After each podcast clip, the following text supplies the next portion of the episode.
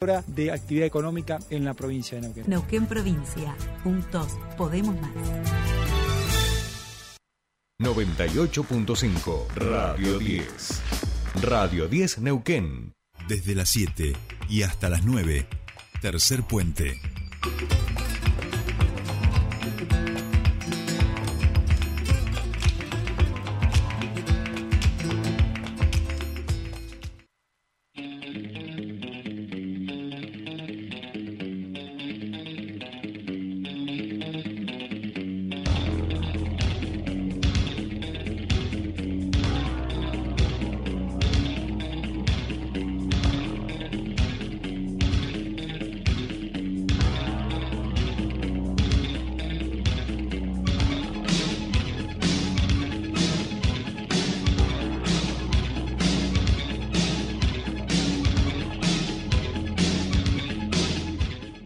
Bien, ya estamos aquí, ocho y media de la mañana. Vamos al último bloque de tercer puente en este día de hoy, martes. Y como todos los martes, el último bloque lo transitamos desde Buenos Aires con nuestro queridísimo amigo, compañero y referente de comunicación, el señor Pascual Caliquio.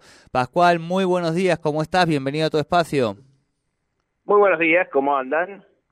Bien. La vida nos trata bien. Yo creo que somos nosotros tratamos de tratarla bien a la vida y la vida pues no no se preocupa mucho de nosotros, no nos tiene muy en cuenta, lo cual en general es bueno, que la vida no pases medio desapercibido, ¿viste? Cuando te te quedas ahí demasiado fijo en la vida o o estás muy expuesto o querés ser candidato a algo. Esto es así. Eh, esa es mi manera de llevar esta reflexión vacua, digamos, al tema que nos ocupa en nuestra columna del día de hoy, que tiene que ver, por supuesto, con la comunicación política, con los candidatos y con lo que se va construyendo alrededor de una figura que ya no es eh, una como novedad fresca, ay, qué divertido, sino que es una realidad que está poniendo en graves aprietos a los partidos o a las grandes coaliciones tradicionales y que también, por supuesto, nos obliga a repensar también a quienes nos dedicamos a la comunicación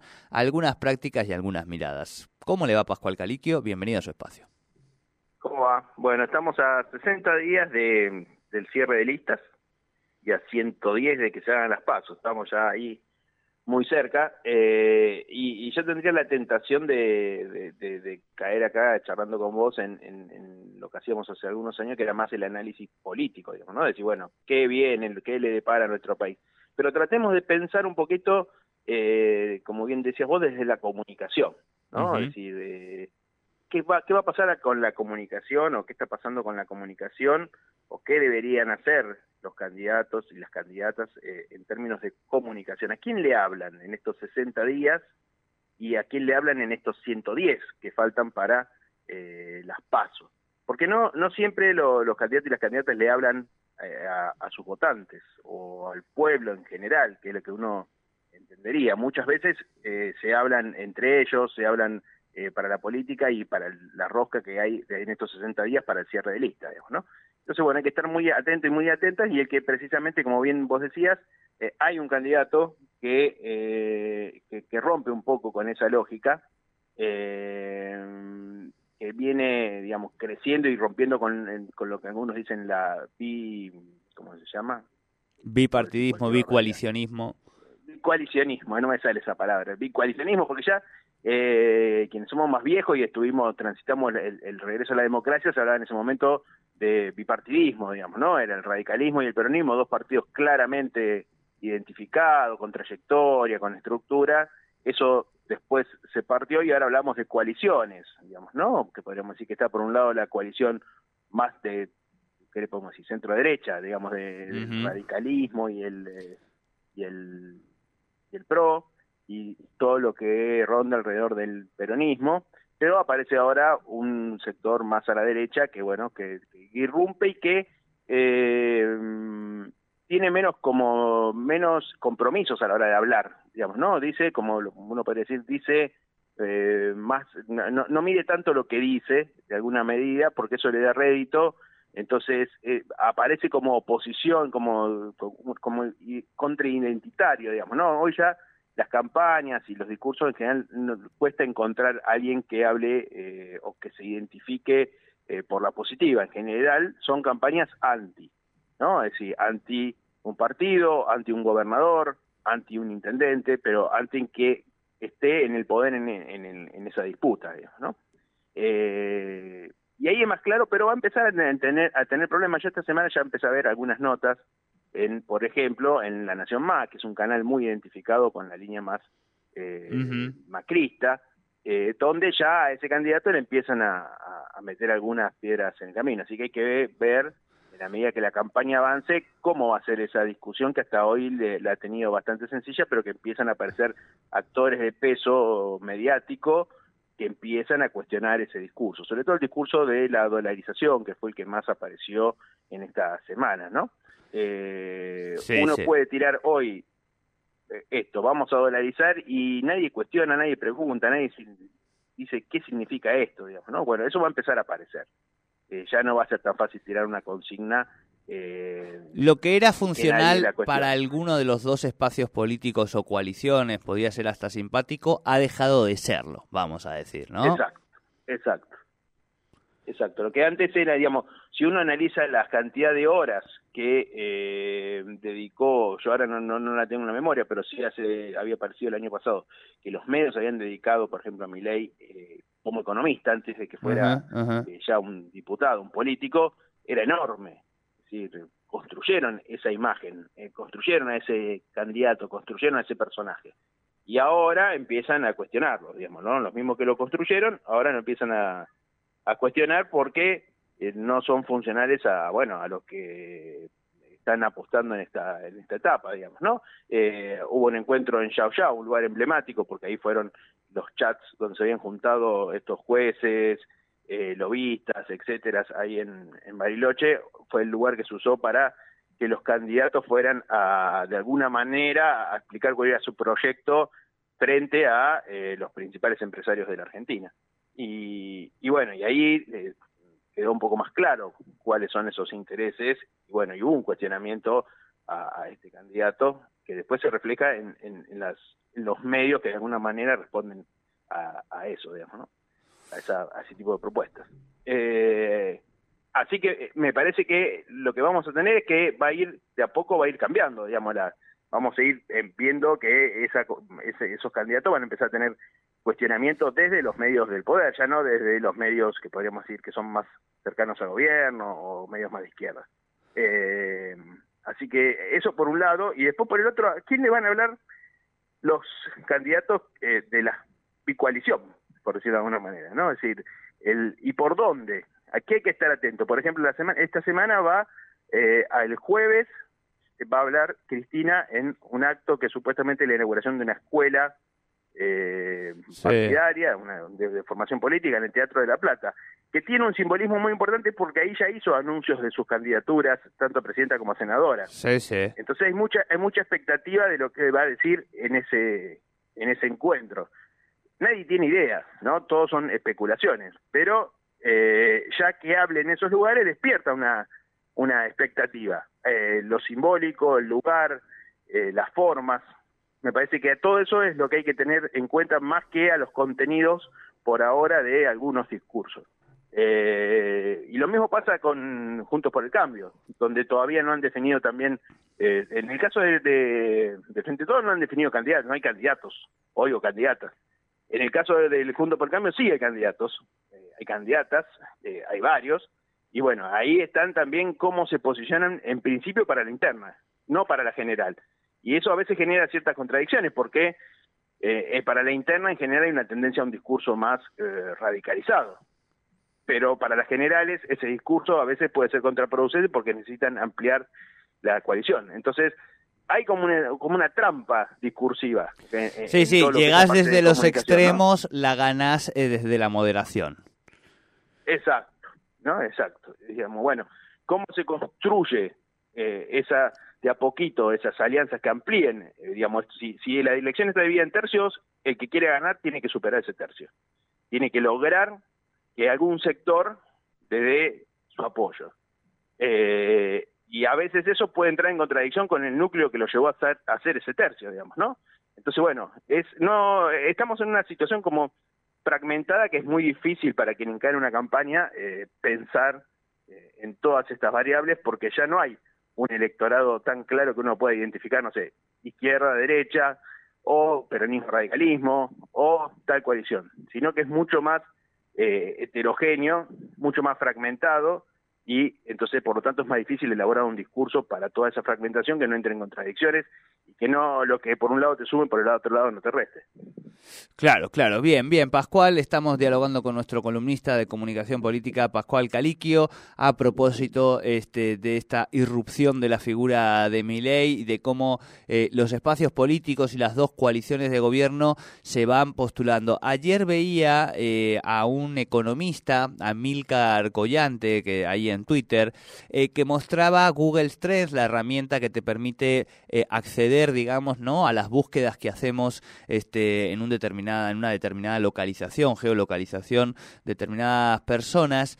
Y, y, él lo que decía y mostraba, y digo, y, ahí estaban los datos para corroborarlo, era cómo aumentaba, a medida que aumentaban las búsquedas en la Argentina en relación a la palabra dólar, aumentaban las búsquedas también en relación a la palabra Milei, digamos, ¿no? Y en la medida en que el dólar iba subiendo, las búsquedas sobre la persona de Milei también, digamos, o sea, la interactividad, la conversación que activa eh, las subidas del dólar, eh, quien las capitaliza en términos de búsquedas y conversación es Javier Milei también. Eso, esa es una herramienta muy interesante porque eh, y que de alguna manera confronta con las encuestas. porque uno en las encuestas le pregunta a la gente y la gente a veces tiene vergüenza de decir, por ejemplo, un candidato. Eh, en las búsquedas refleja lo que la gente está buscando, sin importar, digamos, ahí es, es lo que efectivamente está interesado, lo que le, preocupa. Quizá a favor o quizá en contra, uno no puede definir ahí si esas búsquedas son favorables a mi ley o no, pero sí de que está teniendo una centralidad, ¿no? Entonces ahí me parece que, eh, que, esto que vos mencionás es muy interesante. Y lo otro que me parece interesante de esto es eh, cuando mi ley propone, por ejemplo, la dolarización, que es una salida que me parece que en general hay consenso de que no es la salida para este país, eh, el problema es que está dando una respuesta concreta. El resto de los candidatos, si uno le preguntara hoy cuál es la salida, necesita 10 minutos para explicarlo. Eh, porque tendría que explicar un proyecto que, que tiene esta variante, esta otra, este factor, y que yo, ok, ya la gente se aburrió, no entendió mucho de qué está hablando, etcétera. Eh, entonces también la simplicidad a la hora del discurso me parece que hoy le está jugando eh, a favor. En la medida que empiece la campaña y que haya confrontación y que haya debates y que haya otros actores que intervengan, creo que eso se va a ir complejizando y quizás no le sea tan fácil solamente con una palabra eh, a referenciar cuál va a ser la estrategia, digamos, ¿no? Y va a tener que explicar un poquito más cómo piensa llevar adelante ese proceso de dolarización. Y eso a veces, en el caso de mi ley, lo lleva a reacciones un poco violentas que hasta ahora le vienen dando resultados, pero me parece que, eh, eh, que si eso se profundiza eh, le puede jugar en contra, digamos, ¿no? De atacar a, la, a por ejemplo, a una periodista diciendo que es una burra o, insultando, etcétera. Me parece que eso tiene un límite, o espero yo que tenga un límite, digamos, ¿no?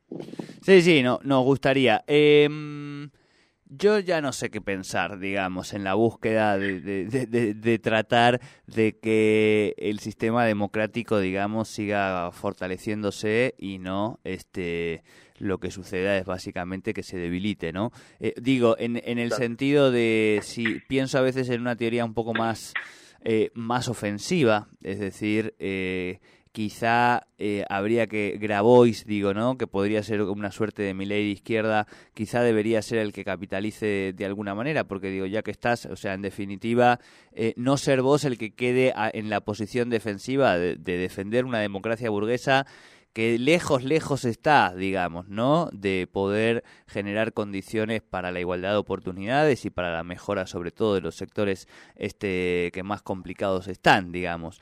Me parece que a veces se me ocurre eso y digo, bueno, total, digo, cuanto mejor, peor y vayamos a las armas, digamos, y ya fue todo.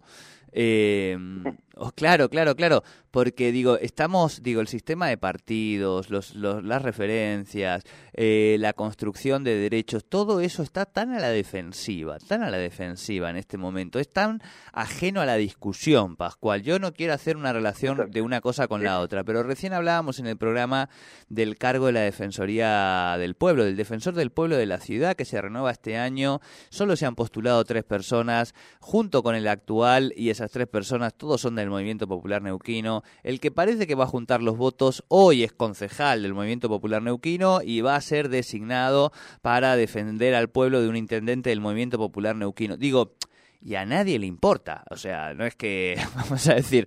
Entonces, digo, se están dando como tantas vueltas eh, en ese sentido. me, me, hiciste acordar un meme eh, o un cartel que vi por ahí que dice que se pudra, ¿no? Este, cuando, cuando, se usa mucho en, el trap, en, los recitales, que se pudra, digamos, cuando se pica un debate.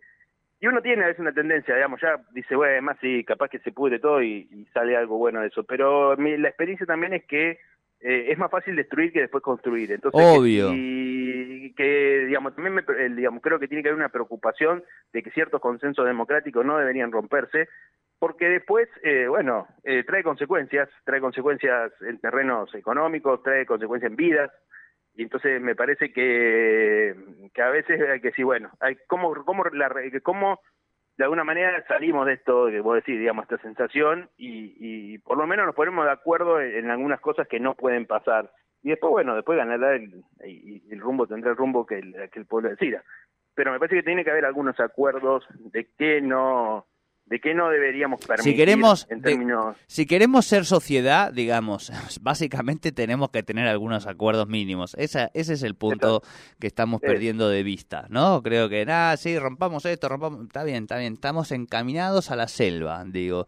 Y en la selva gana el más fuerte que eh, no es el 95% de las personas. Ese me parece que es el, el otro punto. Pascual, en ese sentido también eh, o sea, por supuesto que la figura de Rolando Figueroa concentra mucho, pero sí hablábamos la semana pasada del politólogo este, Mario Riorda, que justo sacó una nota muy interesante que se llama El sistema de partidos está crujiendo, que un poco tiene que ver con esto que estamos hablando, este, básicamente, y él plantea, eh, en, términos de qué tipo de estrategia llevan adelante este tipo de perfiles, ¿no? Como el de Milley, dice, bueno, rompen con algo, se tornan experiencias bastante o radicalmente autónomas de articulaciones partidarias nacionales pasadas, se centran exageradamente en la persona que lidera la oferta electoral y no está claro que ideológicamente tengan un apoyo de un electorado fácilmente identificable y del todo homogéneo.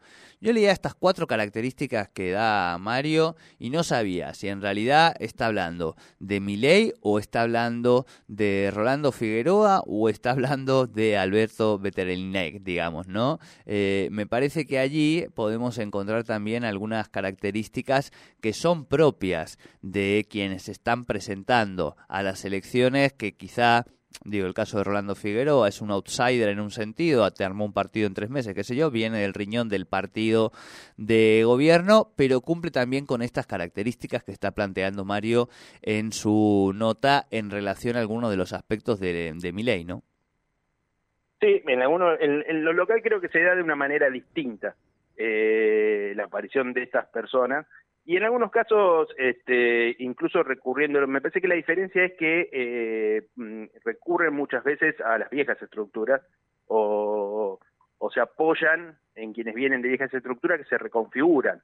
Hay más una tendencia, más que a la ruptura, a la búsqueda de sumar distintas, distintos sectores que le dan un poco esa, esa referencia, digamos, ¿no? Eh, de hecho, bueno, por lo menos lo que se ve acá, corregime si me equivoco, pero digo, eh, el ganador en Neuquén fue apoyado por distintos sectores políticos, incluso muy diversos, que acá desde Buenos Aires se lo ven como hasta contradictorios. Eh, y en el caso de Río Negro, a sectores del, digamos, de los partidos más tradicionales, como el radicalismo y el peronismo, fracciones de esos partidos que han sumado a, la gobernabilidad de esa provincia eh, por lo menos desde acá se lo ve como más eh, apoyado en cómo reconfigurar el sistema de partidos que en romperlo, digamos, ¿no? Eh, pero bueno, puede ser una sensación equivocada también. Sí, sí, pero para mí hoy lanzás una consulta pública y decís, ¿está de acuerdo con que los partidos políticos desaparezcan? ¿No? Y, y te la gana te la gana el sí, pero digo, de taquito, te quiero decir. Sí, claro, no, eso. Sí, sí, sí, hay, hay, yo creo que hay un, hay un desprestigio general eh, de la política, pero bueno, también hay una responsabilidad de quienes nos interesan estos temas para decir, bueno, eh, lo que necesitamos son partidos de otra característica, referencia a otra característica. Yo creo que después de las elecciones, yo creo que estas elecciones ya está, como decía antes, faltan 60 días para las pasos, no hay mucha posibilidad de que aparezca nada demasiado distinto. Se, sí aparecerán quiénes son los candidatos más definidamente, eso definirá la elección, pero a mí me parece que después del, de, las elecciones, eh, que a partir del año que viene va a haber una reconfiguración distinta de, digamos, habrá que ver quién gana, quién va a ser oposición, pero me parece que es, es necesaria una, una renovación, no sé si decirle renovación, una recomposición del sistema político, que aparezcan nuevos liderazgos. Hoy la mayoría de los referentes, incluso los que en algún momento aparecían como referencias jóvenes, ya son grandes. Y, y, no apare, y no aparece una, no aparecen nuevas, eh, eh, digamos, nuevas referencias eh, que, que puedan decir, bueno, mira, vamos para allá, estemos pensando si ideas nuevas, cómo cambiamos esto. Eh, y yo creo que después del año que viene sí, van a empezar a, van a empezar a aparecer. Como que me parece que este es, eh, estamos ante unas elecciones que son un fin de un ciclo y, bueno, que algo nuevo tiene que surgir de eso. Si va a ser bueno o malo, no te sabría decir, pero eh, pero creo que va a haber, es necesario que haya un, un recambio, va a ser importante para las distintas estructuras, digamos. Tal cual, tal cual. Eh, no descartemos eh, volver a las armas, ponernos los trajes de, de los de Star Wars, digamos, de los Tropper este, ahí bien armados este, y, salir a plantear otra cosa porque, digo, está la cosa muy convulsionada. Pascual, te agradecemos mucho estas reflexiones y esta charla a la, esta hora de la mañana aquí en Neuquén y te deseamos, por supuesto, una buena jornada y una excelente semana. Igual para ustedes, un abrazo grande y nos vemos la semana que viene. Así es, Pascual Caliquio con comunicación política aquí en Tercer Puente.